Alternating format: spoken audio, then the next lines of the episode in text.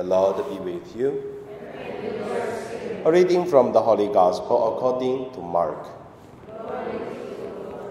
Jesus took with him Peter and James and John and led them up a high mountain apart by themselves, and he was transfigured before them, and his clothes became dazzling white, such as no one on earth could bleach them. And they, there appeared to them Elijah and Moses, who were talking with Jesus. Then Peter said to Jesus, Rabbi, it is good for us to be here. Let us make three dwellings one for you, one for Moses, and one for Elijah. Peter did not know what to say, for they were terrified. Then a cloud overshadowed them, and from the cloud there came a voice This is my son, the beloved, listen to him. Suddenly, when they looked around, they saw no one with them anymore but only Jesus. As they were coming down the mountain, Jesus ordered them to tell no one about what they had seen until after the Son of Man had risen from the dead. So they kept the matter to themselves, questioning what this rising from the dead could mean. The Gospel of the Lord.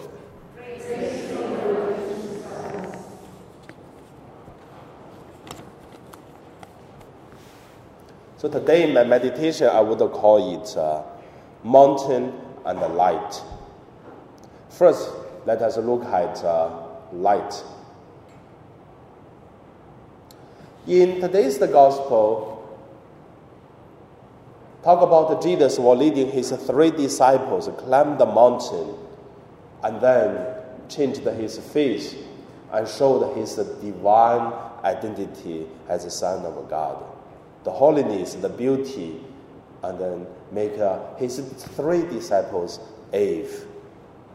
Many times that uh, I was meditating on the transfiguration of Jesus Christ, I was thinking about the holiness of Jesus and then the, the powerful of Jesus. But today, I meditating and prepare for this the homily. Then I found there's another thing, which is light. Before Jesus entered into Jerusalem to facing his own death, the, the spirit of the community is uh, scared, don't know what will be happened. And uh, the master, mean Jesus, talk about his death three times, even more. And then the disciples of Jesus as a group, they feel scared they feel the darkness, they feel the hopeless. That is how do they feel before Jesus entered Jerusalem to facing his own death. Also, that is why that Jesus leading them to climb the mountain and show his divinity and then to show his glories. I call this light for the community of uh, Jesus. Then the second point, let's see mountain. If we say we need a light so that our life will have hope, have faith.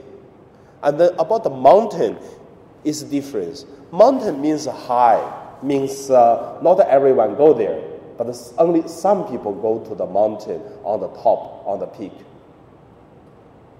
So this climbing mountain, this action is leading by Jesus. That's become more meaningful. When Jesus leading us to climb a mountain of life, we also have different experiences.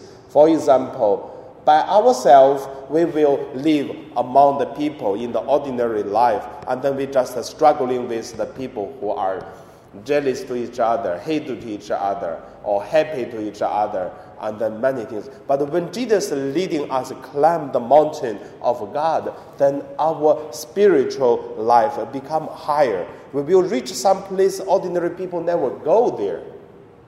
And that is the climb the mountain leading by Jesus. Have you experienced anything like this? Which is only God and you experience this by the help of God. And then someday you may share this to others. For example, very simple thing happened.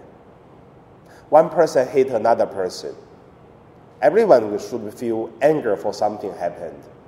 But for a person who has the grace of God and God already leading him or her to much high spiritual life, and then the person will be easily to forgive another person. But for some people, they cannot. They will remember for their whole life. So that is the different uh, level for the spiritual life. So that's climbing mountain. Then the third point I want to say is different view on the mountain.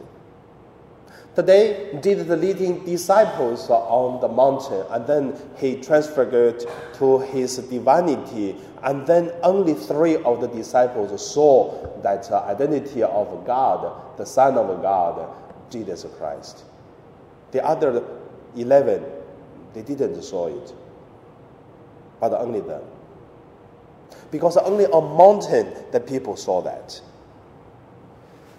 And also, in our human life, for some people have to reach that high level, reach that uh, distance uh, with God, then can experience different things. So we should uh, feel thirst for this kind of experiences. Then we will try to climb the mountain by attending mass, by praying, by conquer our weakness, and then by win the temptations. And that is the action of uh, climbing the mountains of life. So that's the third point. The last point is going down from mountain. It's very interesting. Look at the storytelling today, and also said, and they finish all these things, then they come down from the mountain. And Jesus ordered them to do not tell anyone about what uh, they had seen until after the Son of Man has risen from the dead.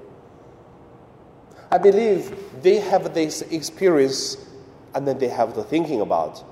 They want to tell others, but I tell you, they do not know exactly what is going on until the resurrection Jesus appeared again. Because when the death of Jesus happened, and then the disciples all ran away, that time they still do not uh, fully understand what is the, the transfigurations of Jesus Christ. When the resurrection Jesus appeared to them, then they knew what is real life. So that time they can tell the people, now we know what happened that day on the mountain. Because that is only one moment that Jesus showed his divinity. But after the resurrection of Jesus and God and Jesus Christ, and show his divinity all the time. So then they start coming down from mountain, finish the processing of understanding, and start to proclaim the good news. And also that is the stories start from the act of apostles, so many things, so many mission activities, and so many people conquered. So that is my sharing. Then let us also meditate on our own view to see the light and climbing the mountain and also to see the different view and also to come down the mountain and then telling the experience we have. I mean, that is a charismatic movement uh, groups uh, used to do.